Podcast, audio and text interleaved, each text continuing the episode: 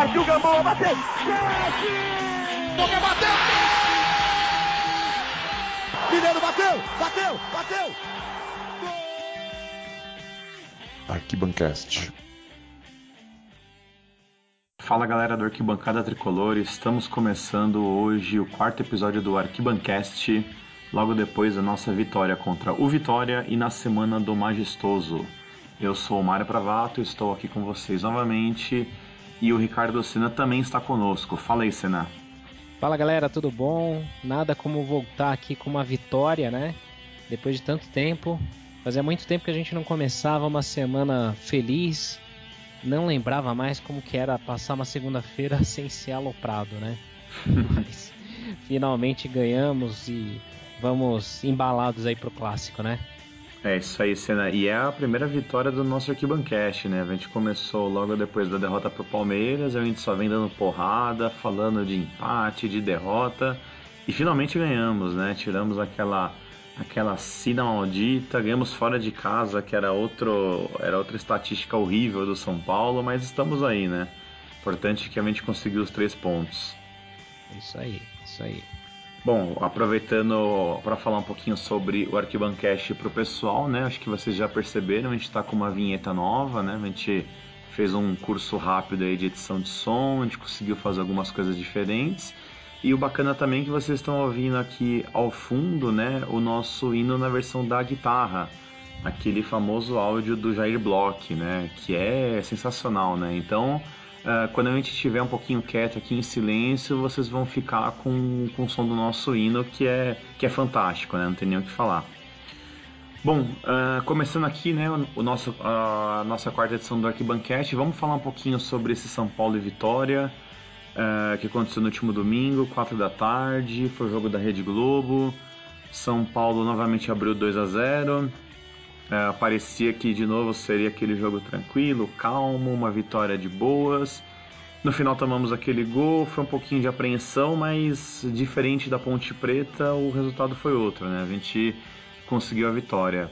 Senna, o que, que você viu do jogo, que você pode destacar? Deu seus detalhes e aí depois eu dou uma complementada. Eu tenho algumas é, anotações minhas aqui que eu acho que a gente consegue uh, deixar né, essa é, avaliação mais rica. Legal. É, eu acho que assim, o São Paulo se comportou bem, relativamente bem no primeiro tempo, né? O São Paulo é, vem começando assim os outros jogos, mesmo aqueles que perdeu. Uh, acho que o grande diferencial foi não tomar um gol. Né? O São Paulo sempre vem se comportando bem, aí acaba levando um contra-ataque, sofre o gol, depois entra em parafuso tentando correr atrás do placar e aí desmonta qualquer esquema de jogo, que é o que a gente vem posicionando aí desde as primeiras edições aí do podcast. Uh, diferente do, das outras vezes, o São Paulo conseguiu controlar o primeiro tempo, até tomou um susto, levou uma bola na trave lá, que o Sidão até estava na bola. O Militão quase abriu o placar. Militão que vem se mostrando aí pelo segundo jogo na lateral direita aí, talvez a solução dos nossos problemas ali naquele setor. Jogou muito bem.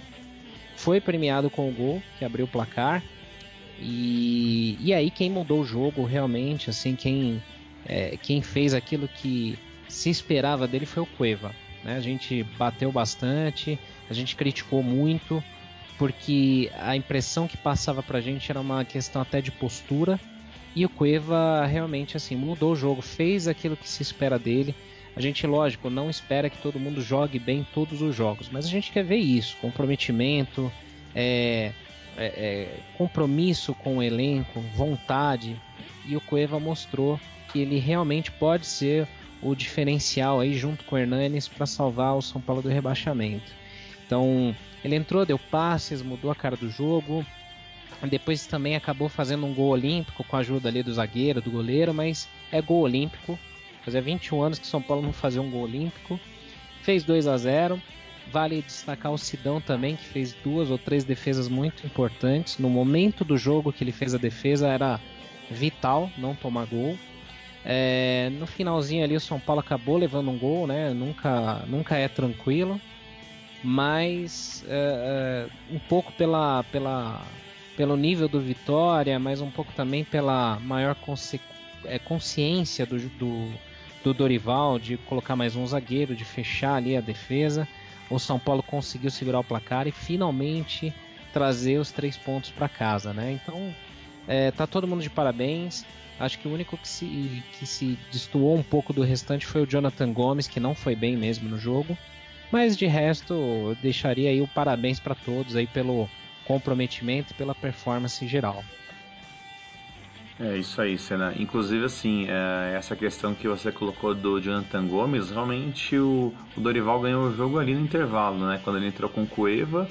Uh, teoricamente, o Jonathan Gomes ele estaria fazendo a dupla ali com o Hernanes, né? No, no, no 4-1-4-1. Uh, então, o Dorival teve a coragem, tirou ele, colocou o Cueva, que é um cara mais de frente, e o Cueva mandou muito bem. Uh, tanto se você lembrar o gol do Éder Militão, uh, começou com uma jogada do Cueva que ele não conseguiu finalizar, acabou rolando escanteio. Ele bateu o escanteio muito bem, né? O Militão fez o gol de cabeça. E o segundo gol foi completamente méritos do Cueva, né? Porque eu acredito que ele deve ter percebido que o goleiro já estava meio, meio que querendo sair antes da bola chegar. Uh, e querendo ou não, ele contou com a sorte do zagueiro ter, ter se antecipado, né? É, que nem você destacou, né? O Militão foi super bem. Inclusive, é legal também a gente destacar que na bola de prata da placar, o Militão teve a nota máxima desse final de semana, né? Dessa rodada, que foi 7. Acredito que com mais 4 ou 5 atletas de outros clubes. Então você vê, o Militão mandou muito bem. E é um menino que a gente já vem falando em, outros, é, em outras edições aqui do Arquibancast, né? Por mais que ele tenha ido mal contra o Cruzeiro, mas talvez ali o calor do jogo, o calor também do, do é, do dia, né, da manhã, o adversário não tem ido tão bem, mas não é um menino ruim. A gente tem que ter é, muita calma com ele. Uh, ele tá improvisado ali de lateral, só que pô, o cara tem 1,86m, então é um cara que o São Paulo precisa aproveitar muito nesses escanteios, bola parada, que com certeza ele vem como um elemento de surpresa. Último ponto que eu marquei aqui, né, sobre, sobre a vitória desse, desse domingo, Uh, teve um lance no final do jogo que o Hernanes veio no contra-ataque, era ele mais um, um zagueiro do Vitória, e o Hernanes tentou decidir sozinho. E do lado direito dele estava o Tomás uh, sozinho. Uh, Hernanes foi faminha, acho que com certeza ele quis decidir, falou, pô, vou fazer aqui o gol, a gente tira esse peso. Uh, não fez, acabou perdendo, mas foi muito bacana a atitude do jogador depois do jogo, né? Ele postou no, no Instagram um pedido de desculpa para o Tomás, falou que ele errou, né, deveria ter tocado a bola. Uh, com certeza eles devem ter conversado no, no vestiário, mas você vê, é, é, realmente um clima diferente, né? É o cara assumir o erro, é o cara pedir desculpa. Eu acho que isso é fundamental não só no futebol como na nossa vida, né? Que realmente o cara dá esse tipo de exemplo. Uh, da mesma forma que o Cueva também a gente tem que elogiar muito. A gente bate no Cueva demais, Uh, tem muita gente que bate na arquibancada achando que a gente coloca o Cueva como único bote expiatório, né, o único culpado pela fase, mas assim, a gente bate em quem não tem comprometimento. E agora o Cueva mostrou comprometimento, então a gente tem que elogiar demais.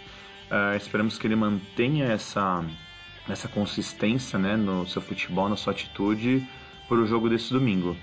E, Cenas, tem mais algum ponto né, sobre essas considerações que eu, que eu coloquei agora?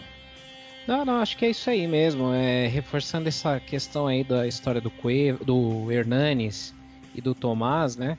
A gente acompanhando aí aqueles vídeos que a SPFC TV faz de bastidores, é, mostrou também lá no próprio vestiário, logo depois do jogo, o Hernanes pedindo desculpas pro Tomás na frente do grupo, né?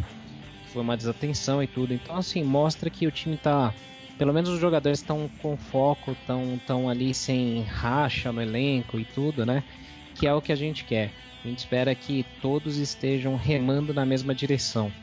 E esse jogo de domingo vai ser assim o diferencial, né? O divisor de águas pra gente. A gente ainda vai comentar um pouco depois, mas é o jogo que vai ou dar aquele gás pra gente, né? Ou tomara que não, mas pode tumultuar ainda mais um pouco aí. Verdade. A gente só esqueceu de comentar, né, no começo desse episódio, que a gente está gravando agora na quarta-feira, né, de, dia 20 de setembro. Então, assim, a gente está no meio da semana ainda. Então, ou seja, o trabalho ainda para um majestoso domingo ainda está rolando, então a gente ainda vai conversar sobre isso no final. Mas a gente quer falar agora um pouquinho também sobre a entrevista que o diretor de futebol Vinícius Pinotti deu para Fox Sports. Acredito que saiu segunda ou ontem, terça. Uh, então foi é, é, assim, são 54 minutos de, de vídeo, né? É uma entrevista com o Benja. Uh, eu assisti agora há pouco, não, não tinha sobrado tempo ainda para mim. Uh, achei que assim, o, o, é, o Pinote, na minha opinião, ele deu uma boa enrolada, né? Ele enrolou em vários assuntos, uh, falando muito, né? Questão de gestão, disso, daquilo, tirou um pouquinho o corpo fora algumas questões. Mas assim, os pontos que eu destaquei aqui foi assim, ele comentou que é risco zero de demissão por Dorival. Uh, não sei até que ponto que a gente pode acreditar nisso, né? A gente só vai ver isso nas próximas rodadas, dependendo dos resultados. Uh, ele, ele também comentou que a escolha do Dorival também vai muito em, uh, na ideia da diretoria de trabalhar com a base, uh, não só nesse ano, como para o ano que vem. Com certeza a gente vai conseguir ver isso para 2018. só que também a gente precisa ver se o Dorival vai continuar ou não no clube, né? Senão também não tem como a gente garantir que isso aqui é verdade. E ele também reforçou a questão do Lucão e do Renan Ribeiro. O do Lucão achei bem interessante que ele comentou nessa, nessa entrevista é, na Fox que logo depois do jogo contra o Atlético Mineiro ele chamou o Lucão na sala dele. Falou, aí ele perguntou pro Lucão, falou, pô, você falou aquilo, né, que você não queria mais jogar, estava de cabeça é, cabeça cheia, estava nervoso, mas aí, qual é a verdade? Parece que o Lucão repetiu as mesmas palavras, então o Pinotti falou, meu, na boa, Uh, não fica mais aqui. A gente também já tinha conversa, uh, a gente já tinha comentado isso, né? Não tinha mais uh, tinha mais condições dele continuar perante a torcida, tinha mais clima. Próxima falha, a cobrança ser muito maior. Uh, e ele também destacou sobre o Renan Ribeiro que o Renan quer ficar, eles conversam todos os dias. Uh, então é algo que a gente vai ver talvez nas próximas uh, semanas, né? Se realmente o Renan fica ou não. Então, assim, só voltando, minha opinião é que ele enrolou bastante na, na entrevista, ele não falou muito sobre o Rogério, ele deu uma fugida em alguns assuntos, mas é legal ver que o cara, pelo menos, ele deu a cara a tapa de ir num programa, porque era coisa que ele não estava fazendo muito, não é coisa que você vê constantemente o Vinícius Pinotti em algum programa para falar sobre o São Paulo. O que, que você achou, Senna? Você concorda com os meus pontos? Você viu mais alguma coisa diferente? Fala aí pra gente. É, eu até comentei ontem no Mundo São Paulo, né? O, eu acho que assim, o, a entrevista ela foi um pouco amena, né? Um pouco também porque numa entrevista você não pode dar pancada também, você não pode ir muito com o pé no peito. Uh, de todos os pontos, eu acho que o que gerou mais repercussão com a torcida foi o momento que o o Benja pergunta dele sobre como ele reage com as críticas dele não ser do ramo, dele não ser do futebol, é, como é que ele enxerga isso. E aí a, o que gerou mais repercussão foi a resposta dele, dizendo que ele vivencia o futebol há muito tempo, que ele foi zagueiro do, do time do colégio. E a galera, lógico, pegou esse ponto aí e estressou bastante, né? Uh, mas também tem um ponto que ele comenta que hoje em dia você não tem como falar também qual que é a faculdade do futebol, né? Que tipo de curso de futebol que, que garante alguém ser do ramo e atuar bem, né? Então é uma coisa recente, né? Cursos de futebol e tudo mais. Uh, fora isso, concordo com você no sentido de ser o único membro da diretoria que ainda dá a cara a tapa. Né? Eu acho que o próprio Leco desapareceu, sumiu. Então o Pinote ainda aparece. Uh, mas assim, não, não dá para eximi-los de culpa. Eles têm sim acertos, lógico, não dá para falar que a vinda do Hernanes foi um erro, que a contratação do Prato não foi correta. Só que uh, na soma de tudo, né, a gente tem muito mais questionamentos, e isso logicamente eles não vão falar. Por exemplo, para onde que estão indo as receitas, como que é o critério para contratação para cargos de diretoria no São Paulo, porque eles não estão contratando por um processo de RH, né? Eles estão contratando simplesmente pessoas que já estão lá dentro indicando amigos, conselheiros para cargos que são remunerados hoje. Então isso é um problema sério sim, porque a gente tem profissões que hoje são remuneradas, bem remuneradas, mas a gente não sabe se tem algum critério de avaliação de desempenho, se tem alguma meta, é, como que funciona uma demissão, como que funciona a contratação. Então assim, isso nos mostra ainda que a gestão é muito amadora ainda nesse sentido. E isso acaba com o tempo é, refletindo no, no campo também. Né? Mas no geral, acho que a entrevista ela, ela acabou sendo assim é, é, mais ou menos, né? Não foi nem, nem tão esclarecedora, mas também não foi não tem tão, nem, tão, nem tão trágica, né? É, foi aquele famoso melhor que nada, né? A gente não tinha nada da diretoria há muito tempo, até saiu aquela reportagem sobre o Twitter do Leco, né? Que faz muito tempo que ele não fala mais nada, né? Não fala nem de demissão, não fala de Z4. Então, ou seja, ele deixa a torcida ver navios e falou muito na época da eleição, né? Que, é, que era o que a gente imaginava, né? Voltando pro, pro assunto Pinote, né? Que nem você comentou, assim, né, essas questões, né, de, de avaliação, tudo isso, dificilmente ele vai falar na, é, na mídia, né? Isso aí eu acho que o, o pessoal do conselho tinha que cobrar muito uh, bater bastante nessa tecla, porque são, são coisas importantes, mas uh, só que são coisas internas, né? Às vezes não faz também muito sentido você ir num, num programa de TV e, e, expor isso tanto. Ele até citou a questão da, da multa do Rogério, ele falou que a multa existia, né? Que foi feito todo uma, uh, um acordo, que foi parcelado, que parece que o Rogério já está recebendo. Então assim, Uh, ele acabou falando o que ele podia falar, né? Não, é, com certeza tem muito assunto, tem muito assunto crítico ali que ele não pode expor na mídia. Falando em Rogério, o Rogério já apareceu, né? Você viu a, a matéria que o Lance publicou? É verdade. Ontem o Michael Bill havia postado no Instagram à noite. Por coincidência eu estava online na hora. É, ele postou lá que, que, estava jantando com o Rogério, com o Charles Hembert, que é o outro auxiliar, o francês, que trabalhou no São Paulo também. É, isso assim, diminui qualquer boato que falava que os dois estavam brigados, né? Que ele saiu brigado com o Rogério também. Eu acho assim, a, a, muita gente tem se dividido, uh, até numa reação no sentido de eu posso falar mal do São Paulo, mas outro não. Então muita gente até reagiu com raiva ao que o Michael Bill comentou. Não foi nenhuma mentira. A gente sabe muito bem que tudo aquilo é verdade. Mas é, o fato dele ter saído do clube daquela forma também como saiu, a, acho que é, é faz com que algumas pessoas não tenham dado valor ao que ele comentou, né? O importante disso tudo é ver que o Rogério pelo menos se mantém é, estudando, busca ainda uma melhoria, ele de fato quer continuar trabalhando como treinador. Eu acho que ele tem que se, se é, empenhar para evoluir mesmo, investir em estudo, conhecimento.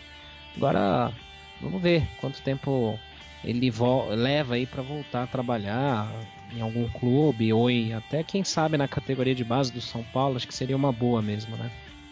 É, com certeza. Que ele aproveite e termine né, todos os cursos que ele pretendeu fazer, né? A gente sabe que ele acabou querendo não queimando algumas etapas é, lá fora também. Depois, é, quem sabe ele poderia aproveitar é, alguns contatos que ele fez da outra vez, fica um tempo maior nos clubes, depois volta e fala, meu, quero ser auxiliar do jardim na base.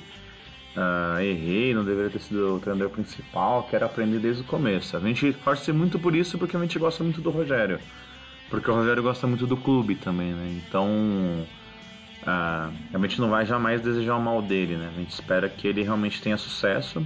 Eu confesso que até eu achei que ele fosse jogar tudo pro alto, porque ele tinha dado uma sumida, né? Tinha ido para os Estados Unidos e ninguém mais tinha visto falar em Rogério Ceni. Então, bacana, é realmente o que ele quer e ele que corra atrás e que consiga consiga encontrar seu caminho nessa nova profissão. Exatamente. Uh, rolou também, cena a nossa, a nossa nova terceira camisa, né? Uma camisa nova aí que Under Armour fez, tá, tá uma repercussão bem grande nas, nas redes sociais. Acho que o pessoal gostou mais do que não gostou. Uh, o que, que você achou? Você gostou do modelo? Gostou das cores? Olha, até achei legal a, a, as cores, né? Eu gosto de uma camisa preta. Faz muito tempo que eu queria ver o São Paulo com uma, uma camisa assim. É, acho que, assim, sinceramente, só não gostei muito da gola. A gola acho que ficou meio esquisita ali. Mas é uma camisa bonita, assim, e é uma fonte de renda adicional para o São Paulo tentar aí trazer novos recursos, né? Acho que vale. É, infelizmente isso é lançado geralmente assim no meio ou quase no final do ano por conta do calendário da fabricante, que é, é uma empresa americana, né? Então por isso ela lança nesse momento. Muita gente perguntou, fala, poxa, é, tem até boato deles rescindirem contrato com São Paulo.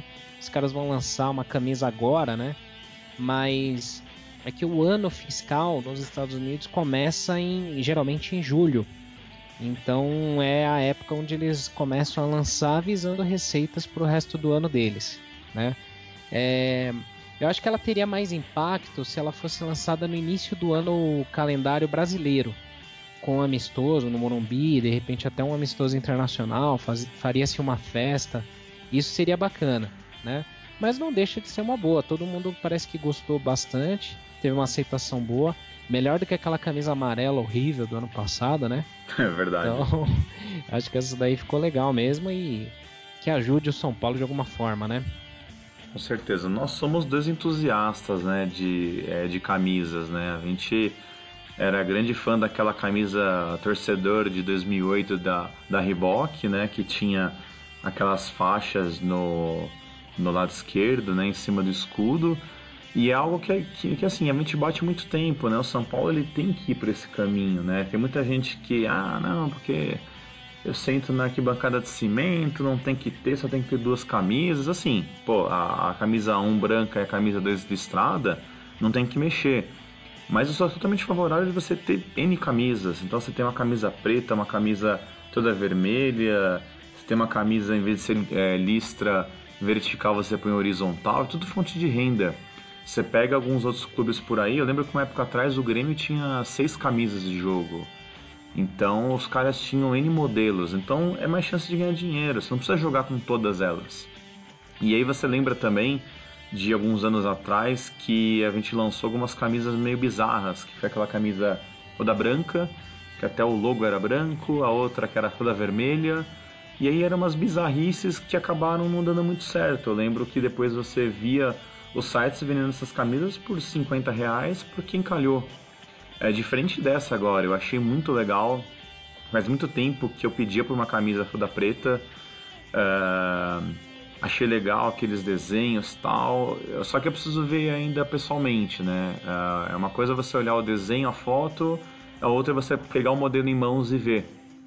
É, e já falam também na estreia dela contra o esporte, chegaram a, a falar algo na estreia contra o Corinthians. Contra o Corinthians eu acho meio arriscado. A gente está num país que o pessoal é muito é, supersticioso, né? Então, se você põe contra o Corinthians que o resultado não é bom, a galera vai botar fogo na camisa e vai falar que ela não serve. Então, acho que a gente deve ir com calma, talvez contra o esporte, talvez um outro jogo mais tranquilo. Não sei, eu acho que a gente pode realmente partir para esse lado. Mas, assim, opinião minha é: gostei, achei bacana e acho que a Under Armour, continuando é, no tricolor até o fim do contrato, ela deveria apostar em mais modelos assim. Exatamente. É, é, é, assim, é, tem muita gente que é tradicionalista ao extremo, né? É, como o Mário comentou, eu acho que não dá para mudar o uniforme 1 e 2, isso aí é sagrado até, né? Mas sim, tem que ter um uniforme 3 para um jogo comemorativo, uma época especial. Acho que vale a pena sim. E quem não gostar, que não compre. Simples, né? Então, vamos, vamos, né, nos, vamos nos atualizar. A gente está em 2017, né? Quando é na Europa que lança uma camisa assim, todo mundo, nossa, sensacional, né?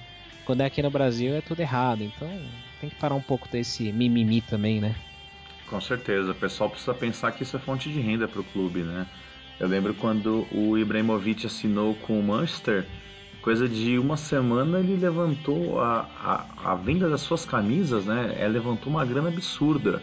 Tanto que ele brincava que assim, não, tem que contratar o Pogba porque no que depender de mim, as minhas camisas é, vão pagar o Pogba. E eu lembro que só a venda da camisa do, é, do Ibra levantou milhões. E foi quase o valor do, é, é do Pogba. É que a gente está num mercado ainda muito atrasado, né? Uh, não só de futebol, como de marketing, de, é, de muitas outras coisas. Então a gente precisa uh, evoluir muito nesse sentido. Uh, não só de camisa, como de ações em dias de jogos. eu mesmo penso algumas coisas assim, a gente deveria pensar talvez em envelopar o Morumbi, que nem o Sevilla fez com o Sanchez Pizjuan. Então assim, tem muita ação que a gente realmente deveria partir pensando é, em evolução, pensando em renda, pensando em trazer mais sócio, uh, trazer mais criança para torcer para o clube. Senão, se a gente ficar parado no tempo, meu amigo, a gente vai deixar de ser terceira torcida e vai cair para quinta, sexta em questão de 10 anos.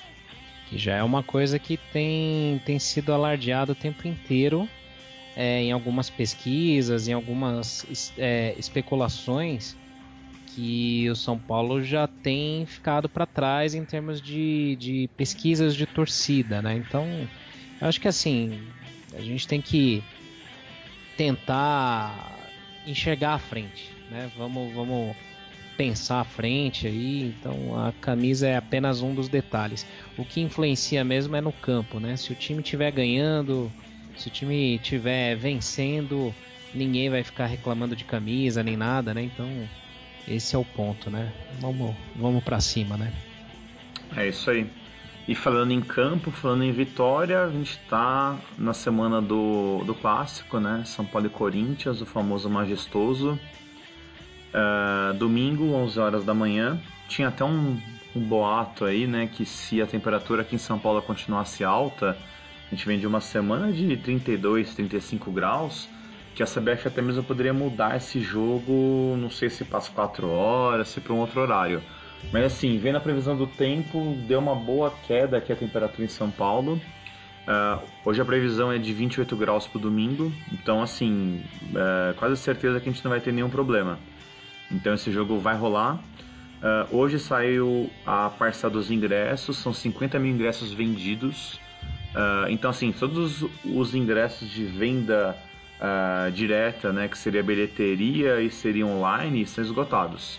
Então, arquibancada, setor térreo, as cadeiras especiais, não tem mais nada. Se aparecer no site da Total Acesso, é porque alguém cancelou. Mas uh, não vai rolar segundo lote, não vai rolar terceiro lote. Então, já para deixar bem claro pro, pro pessoal. O que sobra são as cativas, camarotes e alguns outros ingressos. Uh, Senna, você acha que a gente vai bater o recorde de público nesse jogo?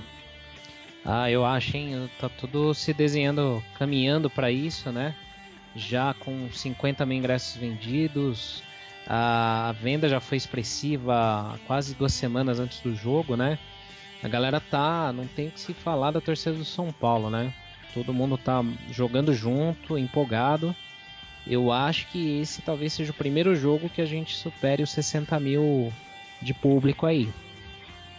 Sim, né? Porque os outros que a gente teve uma boa audiência, né? A gente conseguia ver no estádio que, que tinha alguns setores vazios, né? Principalmente os setores de, de cadeira cativa. Uh, só que querendo ou não, agora é clássico, né? É clássico e numa semana que a gente ganhou depois de um tempo que a gente não ganhava, a gente deu um respiro. Uh, então eu acho que isso tudo vai ser um bom combustível para o jogo. Que nem eu falei da previsão do tempo, eu tô olhando é, agora aqui, assim, tá excelente a temperatura para o domingo. A previsão é de máxima 26 graus, mínima 17, sem previsão de chuva nos próximos dias. Uh, então, assim, é tudo conspirando a favor para o estádio estar lotado. E lotado uh, 100% da nossa torcida, né? Clássico, a gente só tem é, uma torcida. Uh, o, o que a gente gostaria até mesmo de de enfatizar que para quem vai no jogo, principalmente para quem vai a primeira vez, é, como não vai ter torcida do Corinthians no estádio, é, o clima no estádio vai estar super tranquilo. mas quem vier de longe tome muito cuidado em trem, metrô, esse tipo de coisa. Se puder sair de casa sem camisa do São Paulo, é melhor. Vamos evitar qualquer tipo de problema. A gente sabe que tem muito retardado, tem muito bandido que, que se veste de, de torcedor e que quer arrumar confusão. Então, se você puder sair da sua casa uh, de uma forma neutra e colocar a sua vestimenta de jogo chegando no estádio, é melhor. E aí a gente faz a nossa festa tranquila, a gente põe nossas 60 mil pessoas e vamos ganhar esse jogo. Exatamente, exatamente. Que é, é festa, é o jogo que, se Deus quiser, aí vai fazer a gente se livrar de vez dessa zica de rebaixamento, né? Tenho, tenho muita fé, tenho muita certeza, assim, não por arrogância, mas porque acredito que o São Paulo vai conseguir dar uma resposta, vencer esse jogo e vamos, vamos sair dessa nhaca logo. É isso aí. Uh, até mesmo uh, é que a combinação de resultados seria muito grande, mas uh, dependendo da, da combinação de, de, resultados, o São Paulo ele pode sair hoje dos seus 27 pontos na 17 colocação. Uh, se ninguém jogasse, ninguém ganhasse, ele conseguiria alcançar o 12 lugar, que é do esporte hoje com 29. Então, ou seja, São Paulo faria 30, ficaria um ponto acima do, é, do esporte. Eu não sei dizer se a galera que está acima do São Paulo, que é Bahia, Ponte, Chapecoense, Havaí e Esporte, é, se, é, se eles jogam jogos isolados, ou seja, que todos eles têm chance de perder e aí o São Paulo alcançar o décimo, a 12 posição. Mas é muito importante que a gente vença, que a gente chegue a 30 pontos, uh, porque na próxima semana a gente enfrenta o Esporte no Morumbi. E o Esporte ele vem de uma de uma série de jogos que não está muito bem, né? O Luxemburgo voltou a ser, a ser questionado. Então, ou seja, a gente tem a chance até mesmo de chegar a três vitórias, a três vitórias consecutivas. Então, esse jogo contra o Corinthians ele é muito importante. Uh, o Dorival ele tá com uma dúvida de quem vai jogar no meio do campo. Então, assim, ele tá pensando seriamente em manter o mesmo time que ganhou do Vitória só que ele não sabe se ele mantém o Jonathan Gomes, que, que nem a gente falou aqui no começo da edição, não foi muito bem, ou se ele vem com o Cueva, ou se ele volta o Jusilei, que estava suspenso contra o Vitória. Senna, se você fosse o Dorival, o que, que você faria?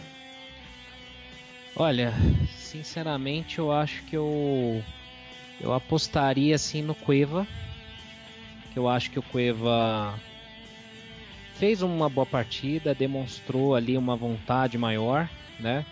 Eu colocaria o Cueva para jogar e colocaria o Jusilei também, porque eu acho que pelo menos no início de jogo uh, os times vão se estudar mais, né? Ninguém acho que vai muito para cima ali com, com muito sendo muito afoito, né?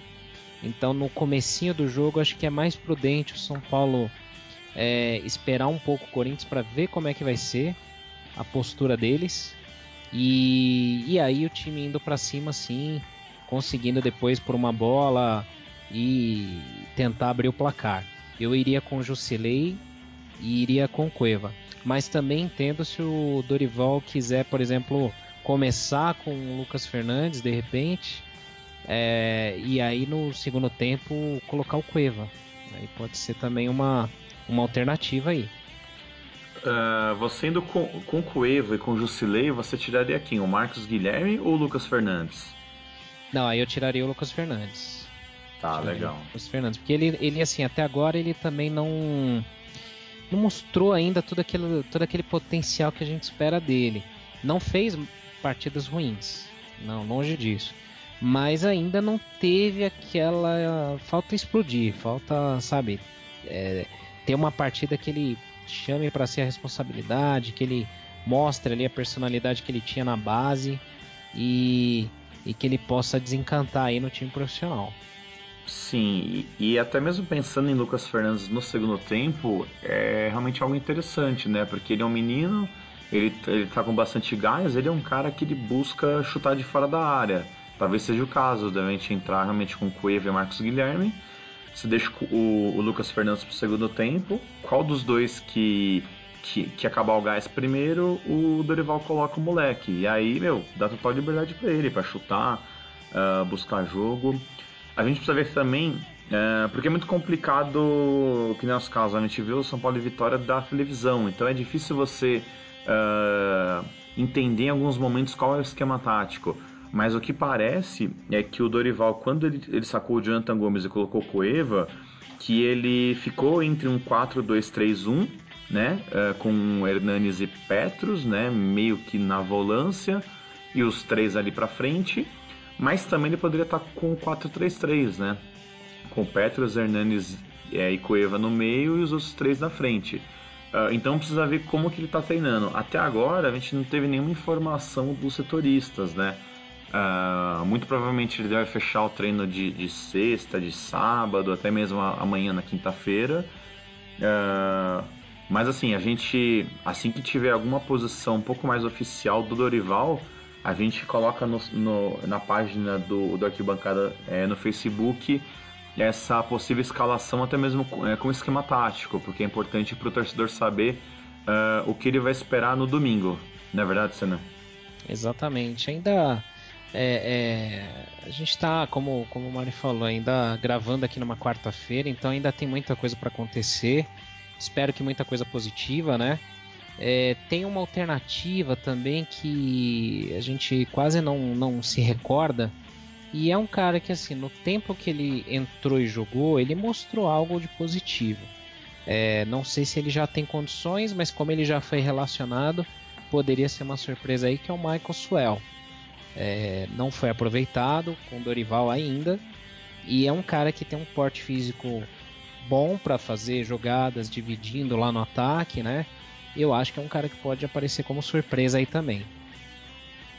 Sim, verdade. E o Maxwell contra o Vitória ele completou um turno, né? Que ele chegou, estreou uh, aquela vez lá com o Rogério, jogou aquele tempo, machucou e nunca mais. Uh, e é um cara, né, que se a gente lembrar, ele era chamado de mago, né, em alguns uh, clubes que ele passou. É um cara que tem uma habilidade sensacional. Então, às vezes, dependendo como, como tiver o jogo, uh, dá pra gente mudar, né?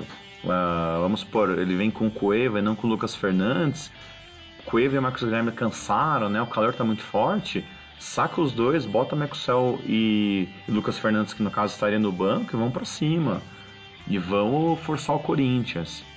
Uma coisa, uh, não sei se você faria cena, mas alguns colegas uh, que viram né, Corinthians e Santos, eles comentaram para mim que o Santos jogou o jogo do Corinthians. Ele deu a bola pro Corinthians, ele se fechou, ele foi, achou o gol, se fechou mais ainda, falou: Corinthians, a bola aqui é de vocês, sei que vocês não sabem jogar com ela, uh, se vira. E deu certo, o Santos ganhou. Você pensaria em fazer algo nesse sentido? É, assim, seria o ideal, né?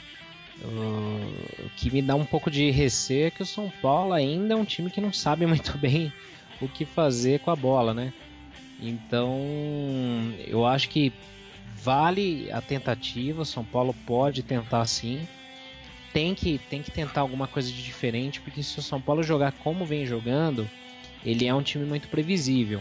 E mesmo nesse jogo contra o Vitória, o time ele teve alguns lances ali que ele perdeu contra-ataques, ele perdeu bolas ali que num jogo contra um time mais qualificado, isso não pode acontecer, isso pode ser fatal.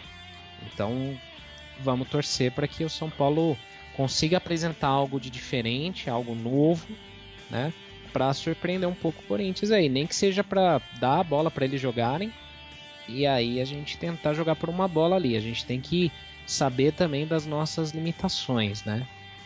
Com certeza. A gente espera, assim, a gente tem quase certeza que o, que o Dorival deve estar a semana inteira estudando, né? Vendo uh, os vídeos dos últimos jogos do Corinthians, porque assim, uh, vale lembrar que nos últimos cinco jogos os caras perderam três vezes. Uh, Enquanto antes eles tiveram um turno aí fantástico, né? Que eles uh, não perderam para ninguém, né? Eles ganharam da gente no Paulista dentro de casa.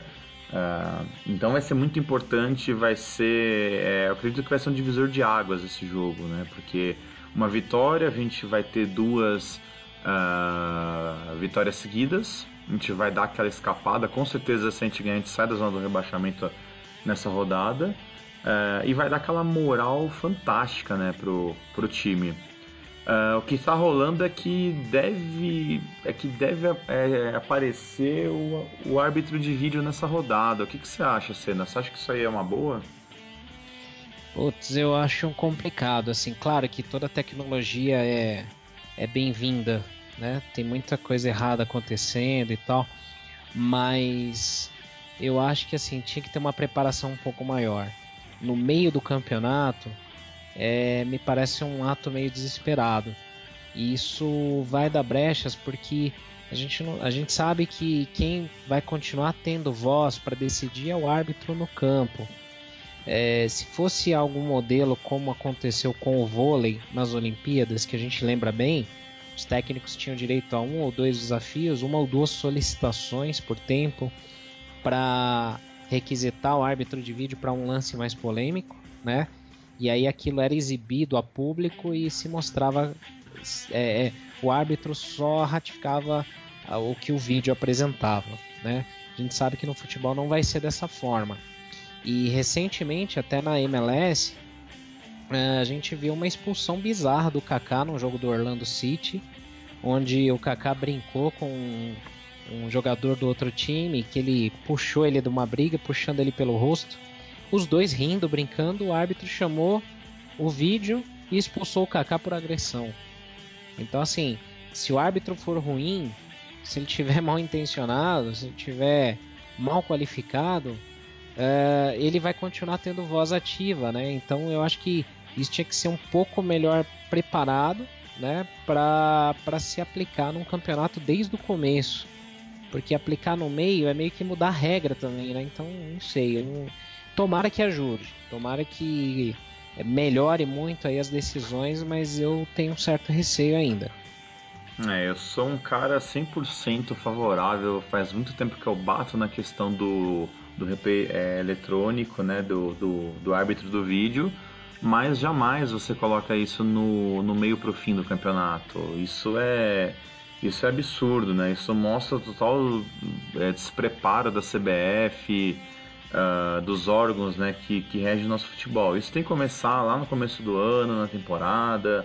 Você tem que pegar um campeonato paulista para você fazer de, de piloto. Aí se dá certo, você implanta no brasileiro. Ou se você fala, ó, putz, não dá pra gente implantar no brasileiro agora em maio, mas a gente vai plantar no segundo turno. Mas você não faz no meio de um turno uh, dessa forma. Uma Exatamente. Coisa... Então, né? Uh, uma coisa que eu não acho legal, uh, que eu acho que eles deveriam melhorar, assim, eu acompanho o futebol americano, né? Acompanho a NFL. O que eu acho muito legal da questão do, do vídeo é que o árbitro ele tem um microfone. Então esse microfone fica fechado.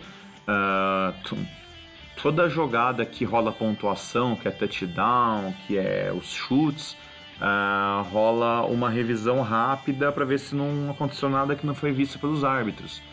E se acontece alguma coisa, o árbitro vai e tal, eles conversam, tem uma central de replays que fica em Nova York. Uh, inclusive é, nessa temporada é ela que decide, não é mais o campo. Eu acho isso muito bacana, porque tira completamente qualquer pressão de dentro do estádio. Mas o juiz, assim que ele tem a decisão, ele abre o seu microfone e ele anuncia para todo é, estádio. Ele fala: ó, após revisão, uh, a gente vai manter a posição de campo, né? No caso, quando é dado um, um touchdown, ele fala: ó, jogada cancelada porque aconteceu isso e isso. No futebol não acontece. O árbitro ele faz aquele sinalzinho da TV, ele vai lá, corre, ele faz os gestos dele e quem tá uh, em casa vendo pela TV ou quem está no estádio acaba não sabendo, porque não tem é, o microfone. Então eu acho que o futebol precisa melhorar um pouco uh, nesse sentido. E que nem o Senna falou, a questão também é, dos desafios eu acho importante. Uh, porque também você não pode desafiar a qualquer momento. Eu acho que talvez no futebol deveria ser um desafio por tempo, já não sei como seria, mas realmente os caras têm que pensar um pouquinho nisso. Não é simplesmente uh, implanto e seja o que Deus quiser. Se não acontece, como aconteceu no último Mundial de Clubes, que já fazia dois minutos que tinha rolado lá a jogada, né, que foi do, do time japonês contra o Atlético Nacional, e resolveram dar o pênalti. Não, então, assim, não pode ser assim. Tem que ser algo mais rápido, tem que ser algo mais ágil. tem que ser algo que seja é, de fácil comunicação para todo mundo e não pode ser igual do a CBF fez, né? Não pode ser você mudar a regra no meio do campeonato, porque senão uh, daqui a pouco vai ter time grande que vai cair e vai falar então vamos mudar a regra aqui de novo, né? Então não vai ter rebaixamento. A gente volta lá em 1996, a gente volta em 99, a gente volta em 2000 e a gente volta a ser a, a, escol a escolhambação de sempre que é o futebol brasileiro, não é mesmo? Exatamente, exatamente. A gente precisa fugir disso. É, depois de conseguir consolidar um, um, uma sequência de muitos anos, né? Quem é mais novo não lembra, mas até ali, é, até um pouco antes dos pontos corridos a coisa já estava um pouco melhor, né? Mas ali até o final dos anos 90, começo dos anos 2000, putz, como era uma bagunça. A tabela do brasileiro todo ano era, era uma coisa diferente. Toda vez tinha um esquema para salvar um clube grande que caía. Então, poxa, isso aí tem que ficar para trás. Eu acho que assim, até essa questão de decisões de árbitros, eu acho que tinha que se profissionalizar a categoria. É, tem tanta coisa para ser feita, mas assim, a, a, o árbitro por vídeo é algo que precisa chegar, precisa é, é, ser implementado quanto antes, sim, com planejamento, com, com, com calma, para que não seja mais um problema, e sim a solução. É isso aí. Bom, uh, os nossos assuntos estavam muito bons, uh, o tempo passou muito rápido, a gente já uh, alcançou aqui o nosso limite que a gente tenta né, em todos os, os nossos arquibancasts. só para a gente encerrar essa parte do, do majestoso, o seu palpite, Senna? Acho que vai ser 1x0 pro São Paulo com gol do Rodrigo Caio subindo de cabeça em cima do jogo. De mão ou não? Pode até ser de mão, mas eu acho que ele vai fazer legal porque ele é honesto. Ele é honesto, né? Ele é um menino honesto, de família. uh, que nem eu falei hoje no nosso fórum, eu ainda, é, eu ainda estou cético, eu ainda sou um cara que eu só acredito vendo. Uh, então, assim, eu acho que é, pontuando é bom. Eu acho que clássico é muito complicado. Corinthians vai vir para para amarrar o jogo, vai vir em busca de uma bola. Eu acho que eles não vão conseguir essa bola, mas eu acho que vai acabar dando empate. O bom assim, né? Domingo, na, na semana passada você falou que a gente ia ganhar. Eu acho que você falou 2x1, um, não foi? Olha, eu vou precisar relembrar. Tomara que eu tenha acertado aí, eu, eu não lembro bem. Eu acho que você acertou. Depois eu preciso é, ouvir novamente o Arquibancast 3 no final, mas eu tenho quase certeza. E eu falei que seria empate, então eu vou manter o meu empate, você mantém a vitória, porque pelo jeito o negócio é, tá dando certo. Não é verdade? que eu esteja com o pé quente aí. Tomara, tomara que o seu pé seja mais quente que o meu. E a gente vai estar tá lá, né? A gente vai estar tá lá no Morumbi. Uh, pro pessoal que tá ouvindo esse aqui Bancast antes do jogo, fica de olho no nosso Facebook. A gente vai ter live, a gente vai ter um monte de coisa bacana, vai ter o vídeo pós-jogo. Então, uh, interaja conosco via Facebook. Sena, pra gente encerrar, uh, considerações suas, mais algum ponto? Não, acho que aí a gente já, já falou acho que de todos os pontos. É, queria só mais uma vez agradecer a todo mundo aí por acompanhar, deixar um abraço aí para todo mundo que, que apoia esse nosso novo projeto. Que continuem aí nos seguindo no facebook.com.br arquibancada, Twitter Instagram, arquitricolor. Inscrevam-se também no nosso canal no YouTube. A gente tem vídeo novo do Futebox lá. Tem, tem muita coisa nova que a gente tem postado. E dá um trabalhão fazer isso tudo aí, mas a gente gosta bastante. Então, o motivo da gente fazer tudo isso daí é, é você, torcedor, que acompanha e apoia a gente aí. É isso aí. E para quem ainda não sabe, né, os nossos canais, né, a gente tem o nosso portal que é o arquitricolor.com por meio dele, uh, vocês conseguem uh, acessar todas as nossas redes, todos os nossos conteúdos, mas a gente fica no facebook.com.br arquibancada, o Twitter e o Instagram é arquitricolor, e no YouTube nós estamos no Arquibantube. Uh, e também vale sempre a pena relembrar o nosso fórum, né, que a gente sempre comenta aqui. Talvez seja hoje o melhor espaço, a melhor forma de você realmente discutir o São Paulo discutir os jogos, discutir o dia a dia, porque é, você não perde o que está lá, né? Diferente de um Facebook que as conversas vão embora, né? é, ao longo do tempo. O fórum não, o fórum você consegue revisitar coisas do começo da temporada. Então a gente faz o convite ao arquitricolor.com/fórum. Vocês também podem acessá-lo via portal. Uh, e é isso, a gente agradece novamente, né? O terceiro episódio foi bem bacana, teve um, uma repercussão muito boa. Uh, e a gente espera estar aqui novamente semana que vem comentando a vitória né, no clássico. A gente já vai falar sobre São Paulo Esporte. E tomara que o clima esteja cada vez melhor para a gente ter. a gente fazer menos papel aqui de TV Fama e falar mais sobre realmente o futebol, né? Então eu deixo o meu abraço a todos, agradeço. E Senna, faz, o seu, é, faz a sua despedida aí pro pessoal. É isso aí, galera. Um grande abraço a todos. Que o São Paulo consiga vencer domingão aí. Que o próximo podcast aí seja mais feliz até do que esse que a gente fez hoje. Então, grande abraço a todos aí. Muito obrigado aí mais uma vez. Forte abraço, galera. Valeu e vamos para cima do Corinthians.